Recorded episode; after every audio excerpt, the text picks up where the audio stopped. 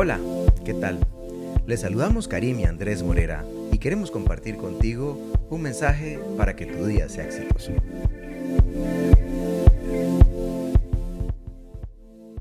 Y es por eso que Salmo 138.8 dice así. El Señor cumplirá su propósito en mí.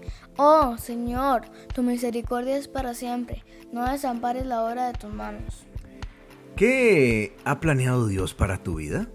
Esta es la pregunta y una pregunta tan profunda y difícil de responder que hace falta pasar tiempo pensando en ella.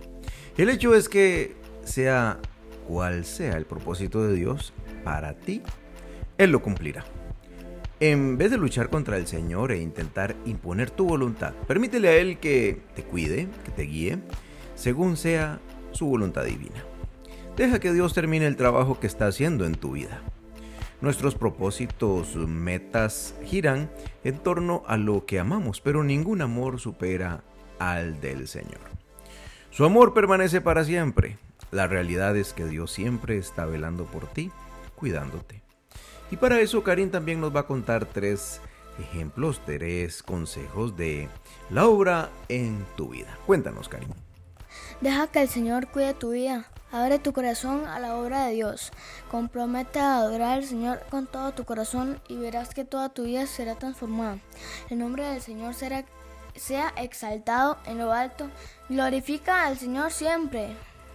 Señor, te pido que completes tus obras en mi vida. Sí, Señor. Quiero vivir lo sobrenatural, vivir sintiendo la presencia de Cristo en cada paso de mi vida. Te ruego que hagas un milagro en mí, en el nombre de Jesús. Amén. Bueno, con este hermoso mensaje iniciamos la semana, Karim. Bueno, cuéntenos y para que la gente sepa cómo se llama.